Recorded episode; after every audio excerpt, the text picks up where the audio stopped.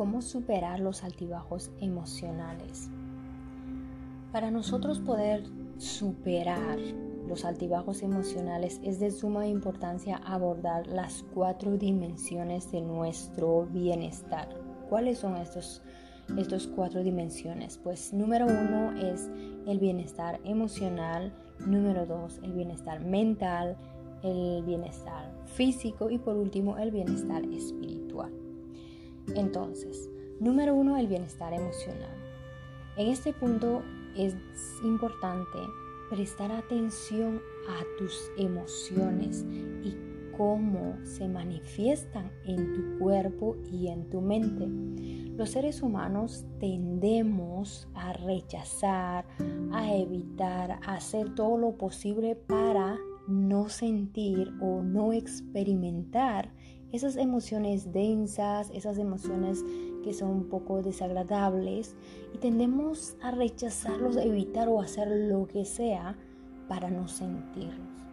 Acá yo te quiero invitar a que pongas atención, a que mires de dónde viene esa emoción, qué te está trayendo esta emoción, porque cada emoción que se manifiesta en ti, en tu vida, tiene un porqué tiene un para qué. Y siempre las emociones que vienen, ya sea agradables, desagradables, te van a invitar a una introspección en ti misma, a que puedas atender cosas que necesitas sanar, cosas que necesitas atender en ti. Entonces, no evites las emociones que están que, se están manifestando. No trates de luchar con esas emociones, sino en, entrégate esas emociones. Eso no significa que te tienes que abrazar y quedarte en ese dolor. No, no dije eso.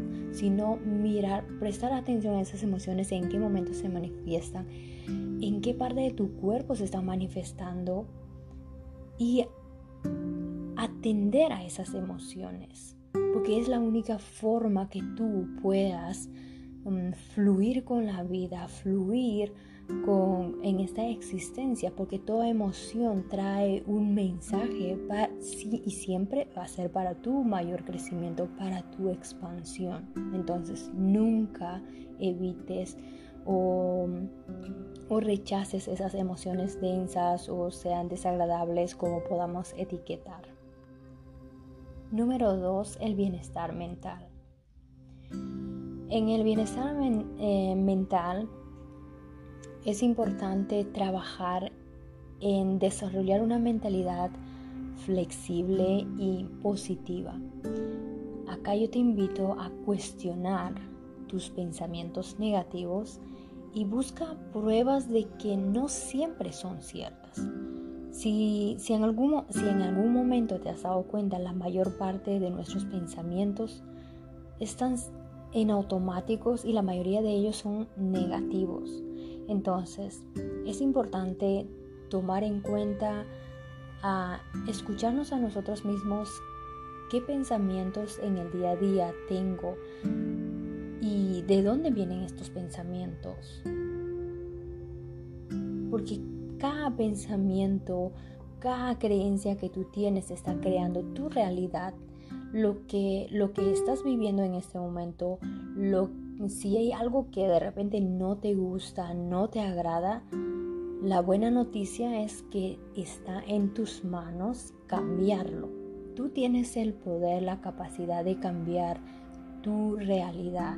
Entonces, Trabaja en desarrollar esa mentalidad mucho más flexible. Aprende a cuestionar en tu día a día tus pensamientos, tus creencias y sobre todo tener autocompasión contigo misma. Porque en el momento cuando nosotros nos damos cuenta o empezamos a escucharnos nuestros pensamientos, Em, escucharnos de cómo nosotros pensamos en, todo el día, cómo nos estamos hablándonos a nosotros mismos, empezamos a juzgarnos internamente y acá es importante, como mencioné, la autocompasión contigo misma. No te critiques, no te juzgues cuando empiezas a, a escucharte y hay algo que no te gusta de, de, lo que tú estás pensando, de cómo tú estás actuando a través de, emociones, a través de esos pensamientos, porque esos pensamientos te llevan a tomar acción. Y, los, y al tomar esas acciones movidos por esos pensamientos, emociones, trae una, un resultado y puede que los resultados que tienes hoy por hoy no te gusten y usualmente tendemos a um, juzgarnos, tendemos a enjuiciarnos a nosotros mismos. Entonces, sé compasiva contigo misma, trabaja en tener esa flexibilidad mental y sobre todo trabaja en tu desarrollo personal, establece metas personales que, te desafíen y te motiven en tu crecimiento constante. Esto puede proporcionar un sentido de logro, de satisfacción. Y número tres, el bienestar físico. Esto no está de más decir, pero es de suma importancia el cuidado de tu cuerpo. Eh, porque nuestro bienestar físico tiene un impacto significativo en nuestras emociones. Por eso es importante cuidar de nuestra salud, de nuestro cuerpo, de nuestra alimentación, hacer ejercicio físico, hacer, mantenernos siempre ah, ejercitándonos, mantener una dieta equilibrada regularmente y asegurarte de dormir lo suficiente porque es de suma importancia. Muchas veces Mm, escuchamos o sabemos lo que tenemos que hacer, pero muy pocas veces tomamos acción o realmente lo ponemos en práctica lo que sabemos. Entonces, realmente pon atención a tu cuerpo, a cuidar tu templo, que es con el que te manifiestas en esta, en esta existencia, en esta vida. Y sobre todo, la conexión con la naturaleza. La conexión con la naturaleza, pasatiempo en el aire libre, en el contacto con la naturaleza, esto puede ayudarte a sentirte más conectado con la vida, conectado con tu ser, conectado con el todo y en paz. Y por último, el bienestar espiritual.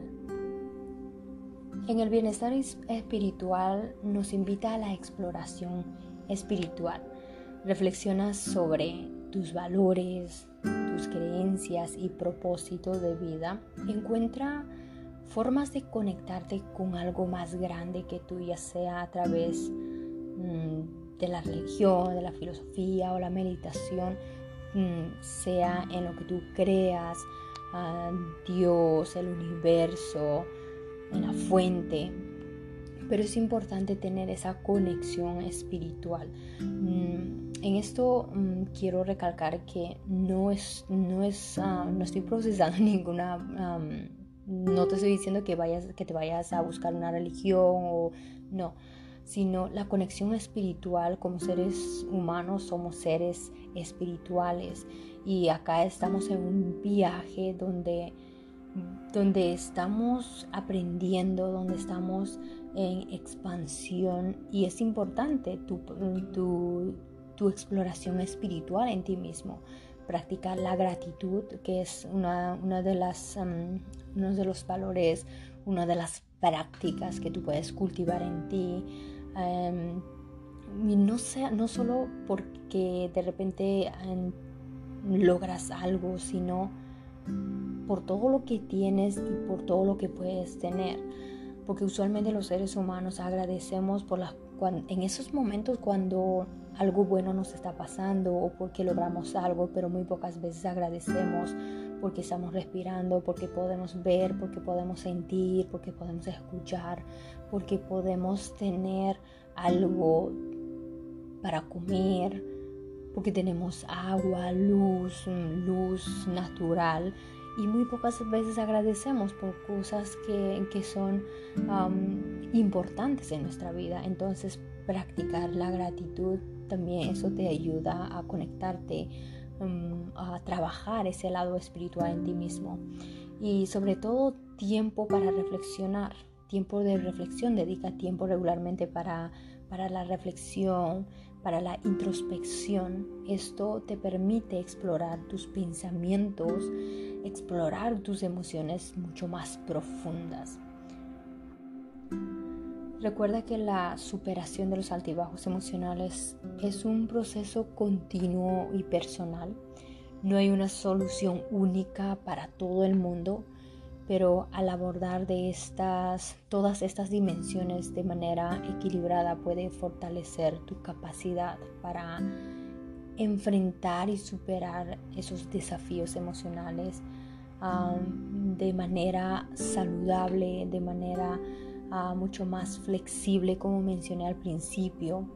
Y, y si sientes que necesitas un apoyo adicional pues no dudes en buscar una orientación o alguien para con quien puedas trabajar esta situación.